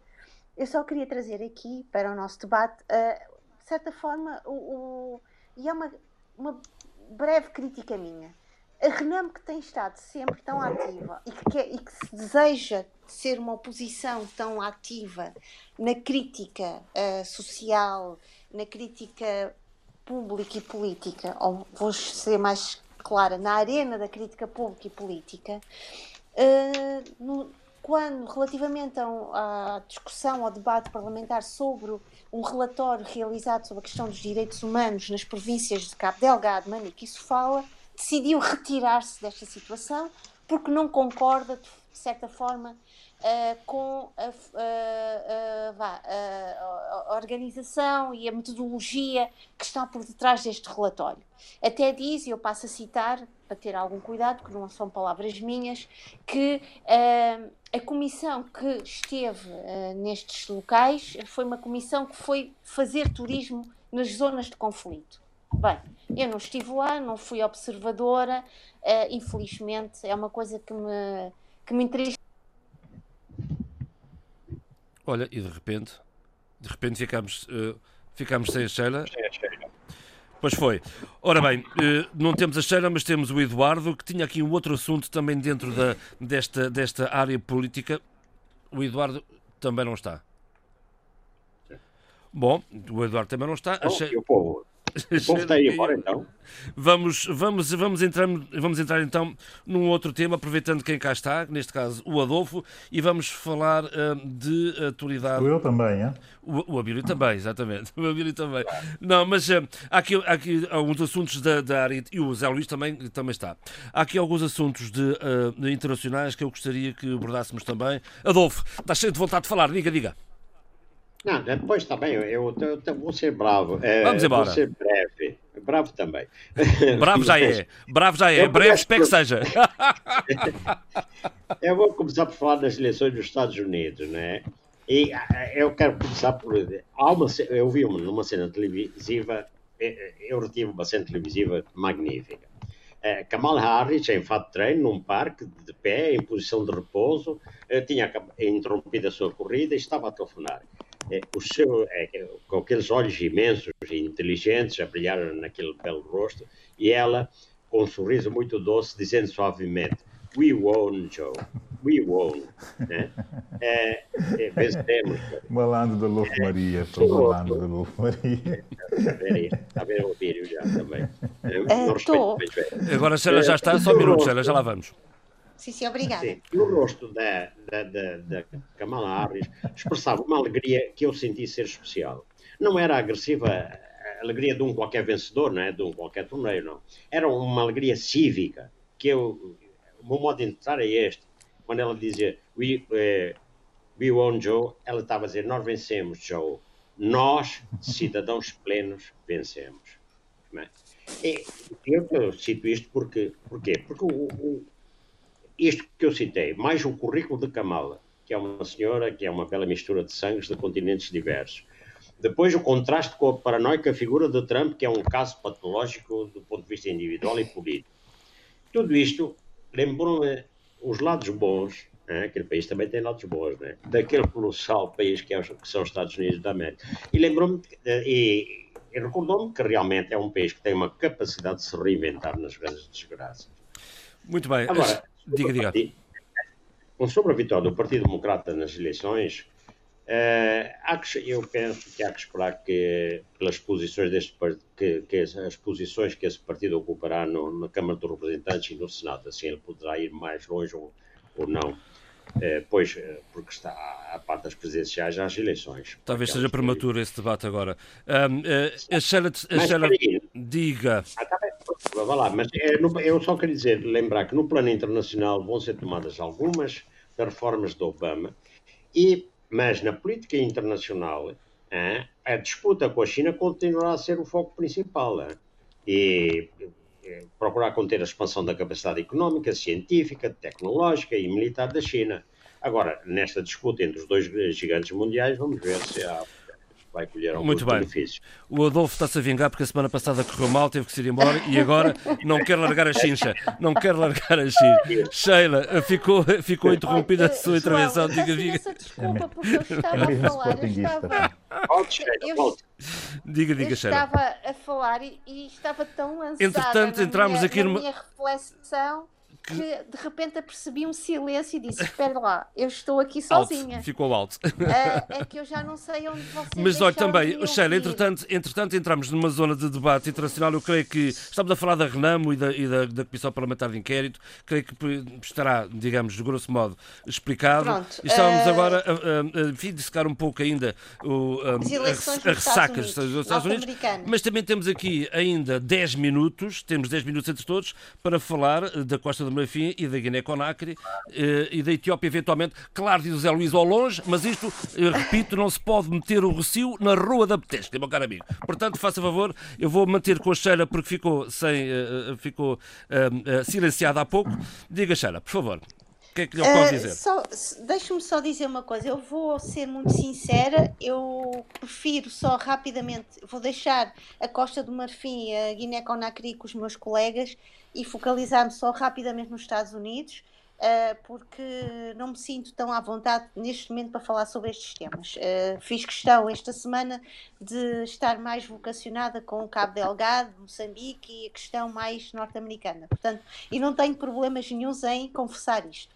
Uh, uh, só rapidamente dizer que assumir a minha alegria uh, cívica perante o que aconteceu, vá, vamos ter Joe Biden como próximo presidente dos Estados Unidos e logicamente Kamala Harris. E não esquecer as palavras de Kamala Harris que ela disse bem, não serei eu a única e a primeira uh, mulher neste lugar. E portanto uh, é de certa maneira um voto de esperança para para o que pode acontecer. E eu passaria a palavra aos meus colegas. É muito bem. Zé Luís, faça favor. Houve evoluções importantes. Então diga lá. Porque da, da última vez que estivemos no debate, a oposição boicotou ativamente as eleições, criou um Conselho Nacional de Transição. E eu tinha falado que estava face a uma situação complicadíssima Estamos a falar da Talvez. Costa do Marfim, não é verdade? da Costa de Marfim. Muito bem. Talvez Prossiga, da prossiga, prossiga. Acontece que, eh, portanto, o, o- Presidente da República, o regime, reagiu de forma musculada, portanto, colocou o, o- o antigo Presidente Conan Bide, que é o chefe do tal Conselho Nacional de Transição, em prisão domiciliária, prendeu vários líderes da oposição, inclusive o chefe interno, digamos assim, de uma das alas, eh, eh, das alas da frente, da frente, da frente marfinense eh, para a democracia e etc.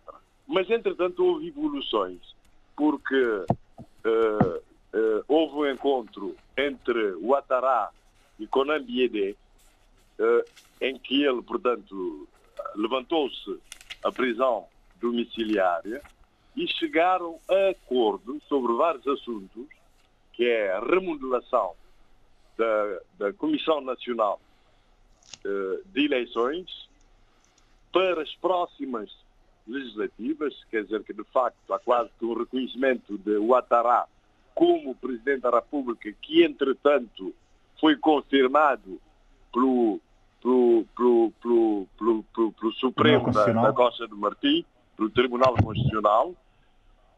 Eh, Portanto, houve uma evolução no sentido da reconciliação. De qualquer maneira, era sempre difícil ver-se o que é que o Conselho Nacional de, de Transição ia poder fazer, já que não tinha o poder de facto. Não se tratava, portanto, de um Conselho Nacional de Transição criado, por exemplo, depois de um golpe de Estado. Na verdade, é essa a situação na Costa do Marfim. Quanto à Etiópia. Rapidamente, Etiópia rapidamente, É uma Luís. situação extremamente rapidamente. difícil, porque há uma, há uma guerra semana, civil que está, está a começar. Há uma guerra civil que está a começar, uh, portanto, uh, como se sabe, o, o atual primeiro-ministro Ahmed Abi é o primeiro Oromo, Oromo, que é uma das nacionalidades. Eu digo nacionalidade, ou E grupo étnico, mas não digo tribo. Não digo tribo como li agora na- no Janafrique. Quer dizer, quando se trata da Europa ou do Ocidente, falam de nações, de nacionalidades. Quando se trata da África, falam de tribo. Não pode ser. Eu Concordo. falo, portanto, Sobretudo, nacionalidades Luís, Estado, Luís, no Zé Luís, Zé Luís. Zé Luís. Sim. Sobretudo num Estado que é um Estado federal e que comporta de facto nações dentro dele, não é? E nações, nações, sim. Portanto, nações, sim. Nações que é um Estado federado. Bom, e, e- e há uma guerra ci- civil que vai quase a começar com, portanto, com os Tigres, que é um dos Estados fe- federados da Etiópia e cujo grupo maioritário são os Tigres, eh, Tigres e que eh, compõem uma das frentes, há várias frentes nacionais que eh, derrubaram, derrubaram o antigo regime eh, sanguinário de Haile, eh, eh, Mariam. Portanto, é essa a situação na Etiópia. senhor. E, e é interessante porque o Ahmed Abi eh, é, é- é Prémio Nobel da Paz. Vamos acompanhar. Porquê? Porque a, a razão, a razão imediata é que as eleições na Etiópia foram adiadas pelo governo e pelo Parlamento durante esses tempos de Covid, mas ah, ah, no Estado Federado de Tigre foram realizadas re- ah, eleições estaduais, estaduais, regionais, e o governo não reconheceu essas eleições, anulou-as, e daí a razão imediata dessa, desse começo de guerra. Muito bem, eh, Zé Luís. Eh, eu vou passar ao Eduardo Fernandes, porque há pouco nós entramos aqui no debate de- da atualidade internacional, numa altura em que o Eduardo estava off. Eu creio que agora está on. E, exatamente. E eu, e eu vou fazer aqui um, pequeno parênteses dentro deste debate internacional para abordar uma coisa breve, Eduardo, peço-lhe, por favor, que é um, um, este, este assunto de, da transladação dos restos mortais de Nino Vieira para o cemitério municipal, eh, do, do cemitério para o mausoléu da Amora. Ora, que leitura é que pode ter eh, isto, eh, Eduardo Fernandes? Eduardo. Ora, Eduardo. Bom, então peço desculpa. Eduardo quer que eu fale. É Eduardo isso que mesmo, Abílio. Faça favor, faça favor, Abílio.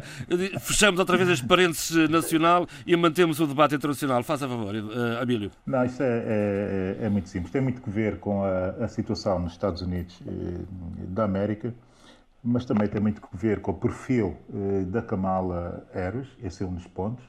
E o segundo ponto eh, tem muito, mesmo muito que ver com aquilo que é a ética democrática. Eu já falei da ética democrática eh, na semana passada, mas a verdade é que em todas as dimensões, dimensões da democracia há uma que é mais difícil eh, de se eh, obter, tanto da parte da cidadania como da parte dos políticos ou de quem pretende fazer política em contexto eh, de Estados eh, democráticos liberais, que é a questão da ética democrática. E e é isto eh, que se está a ver e que se vê muito em muitos países em que populistas chegam ao poder através do voto e através eh, daquilo que é a democracia deliberativa, ou se quisermos, normativa, com base numa Constituição, mas que para sair do poder ou para se manter no poder eh, aproveitam-se de todas as lacunas eh, dessa democracia normativa e deliberativa e passam a querer ser ditadores dentro do,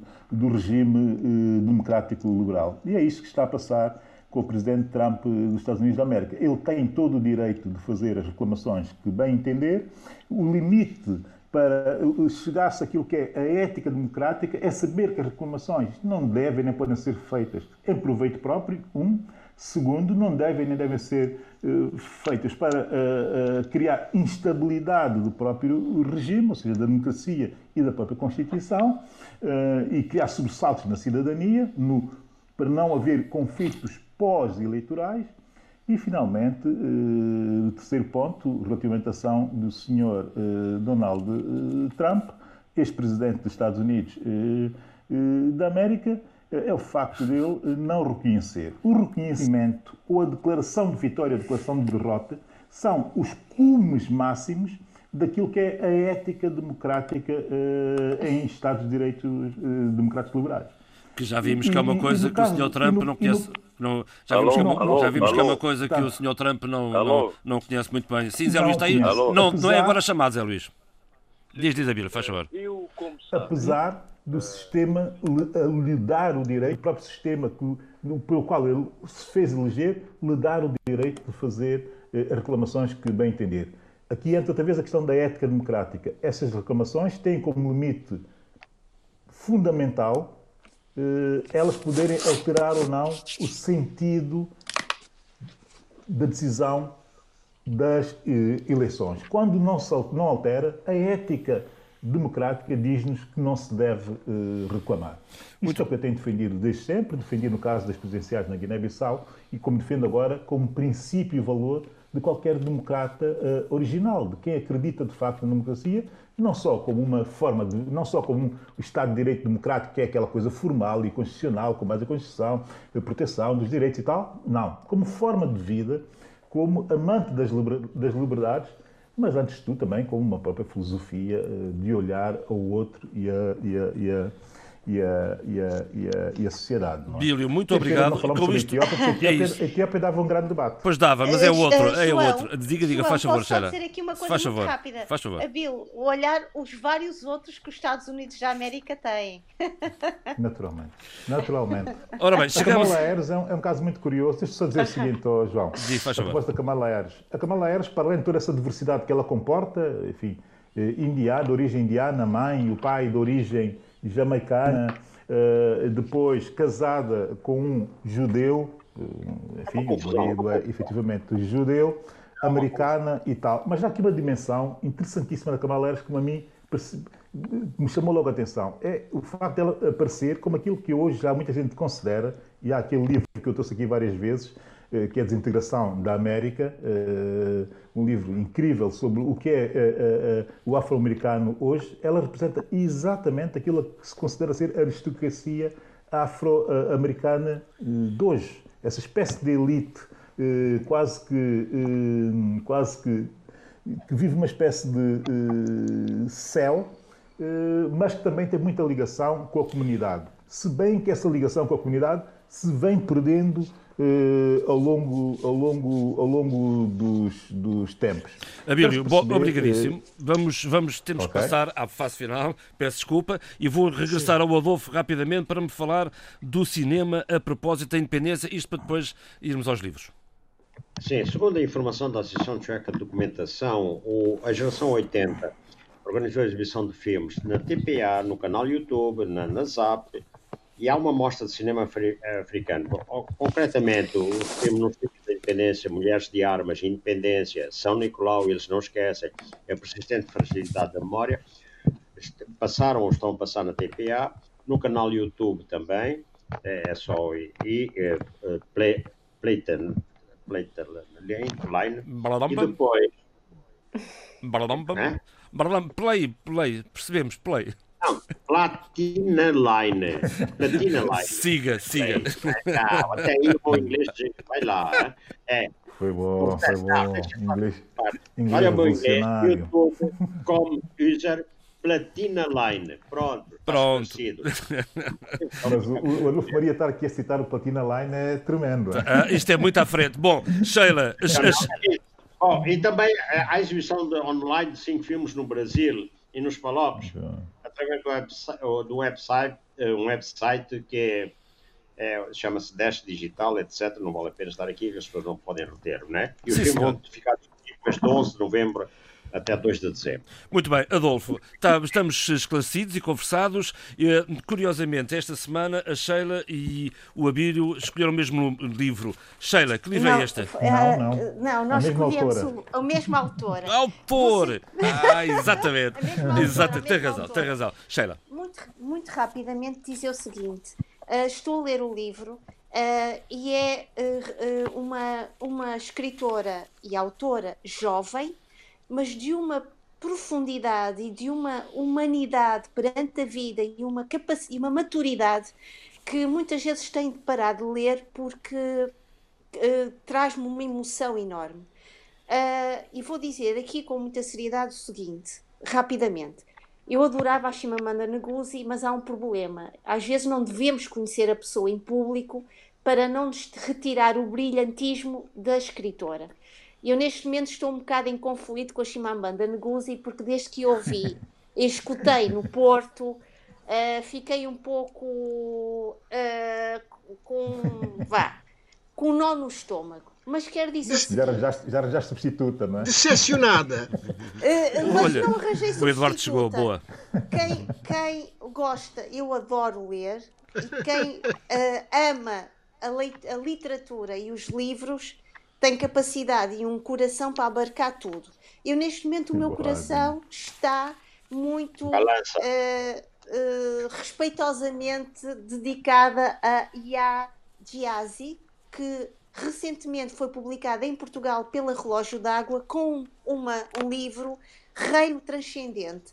O título, por vezes, pode pecar a originalidade, a riqueza e a complexidade política, Sheila, vamos acelerar, histórica e multicultural que esta autora traz como de origem uh, ganesa e a sua vivência nos Estados Unidos. Para terminar, vou chamar a atenção para o livro, novo livro e mais recente livro do Boaventura de Sousa Santos, O Futuro Começa Agora, da Pandemia à Utopia, uh, que ainda não tive a oportunidade de ler e que foi uh, publicado recentemente na uh, edições 70. Eduardo Fernandes chegou, já o tinha chamado há pouco, estava, estava out e agora está in. Sim. Muito bem, Estou vamos ao livro. Aprove... Não, eu em vez do livro eu vou fazer apenas uma referência à transladação muito do Restos Mortais de Mino Vieira. Eduardo, muito rápido, muito rápido. Não, não, é, é, é, é, algo para mim muito, muito comovente. Eu trabalhei muitos anos com o Nino Vieira, como sabe, né? Uh, fui, fui, fui secretário de Estado dele e fui, e fui, e fui ministro das pescas e, e, e, e despachava semanalmente com Nino Vieira, não é? Portanto, uh, uh, vai haver na segunda-feira, vai ter lugar na segunda-feira a trasladação dos restos mortais de Nino Vieira, que se encontra no cemitério municipal, para o mausoléu da Amura. Portanto, isto é uma reabilitação, ou pelo menos o início de uma reabilitação se nós tivermos em conta a forma como ele foi barbaramente assassinado, não é? Uh, um homem que foi que é um autêntico herói nacional e a quem muito devemos uh, pela, pela independência que, por qual ele lutou e que finalmente perdeu a vida ingloriamente da forma mais bárbara possível. Eduardo, para a semana. É, é, para a semana podemos, voltar, podemos voltar ao, ao, assunto, aqui em estúdio, com outra, com outra fiabilidade e eu passo ao, ao Abílio. Exatamente. Ah, ok, ótimo. Abílio, vamos à sugestão final, por favor. Eu, o livro, sugiro efetivamente, primeiro dizer que o lançamento do livro uh, do Rufo Chante, Nove Cores da Bola de Sabão, fica em suspenso sine dia pelas condições da Covid em Portugal e em Lisboa, uh, especialmente. Agora, sugiro um livro da mesma autora que a Sheila uh, acabou de, de sugerir, que é Ia Giassi, o primeiro livro dela e o primeiro livro também, naturalmente traduzido para o português, que é Rumo a Casa, que foi uh, editado em 2007 pela presença uh, em Portugal. 17, é um 17. 2017, peço desculpas. 2017 é original de 2016 e 2017 em Portugal.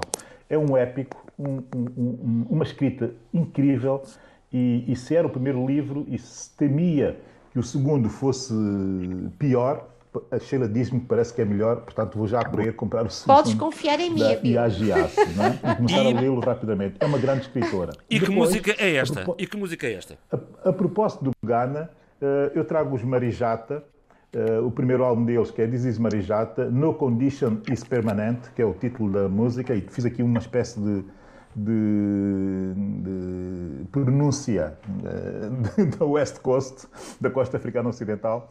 Uh, é, um, é, é, uma música de 1976 e que tem muito que ver com as preocupações dos ganeses em, enfim, nos finais dos anos 70, que é quando aparece o Jerry Rawlings, o recentemente falecido, essa canção é efetivamente uma homenagem a ele, uma homenagem crítica também ao seu regime, não é só apologética, mas também crítica. Eh, os Marijato e uma série de jovens, e outros não tão jovens, começaram a fazer alguma música eh, de desencanto e, e agressivamente politizada contra os poderes militares eh, no Ghana, porque tinha havido dois golpes eh, de Estado militares e governava um, um militar absolutamente alucinado eh, no país, que era o Sr. Ashkenopong. Eh, isso já acontecia mais ou menos na Nigéria, com o Fela Kuti, e aqui o Life uh, ganês uh, no seu máximo. Vamos concluir, Emílio. Os Marijata, no condition is permanente. Muito bem, é o que vamos ouvir já de seguida. Para a semana aqui estamos, está tudo dito neste debate africano. Até para a semana.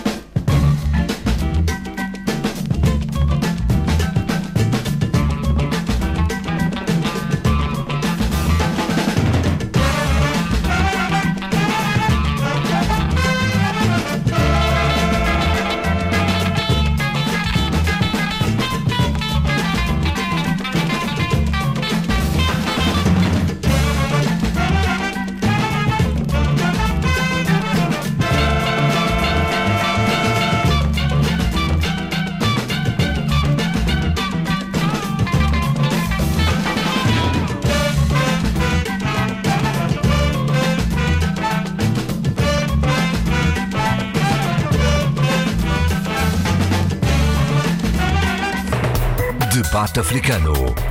Cinco vozes. Cinco países. A análise dos principais assuntos da semana. Na IRDP África.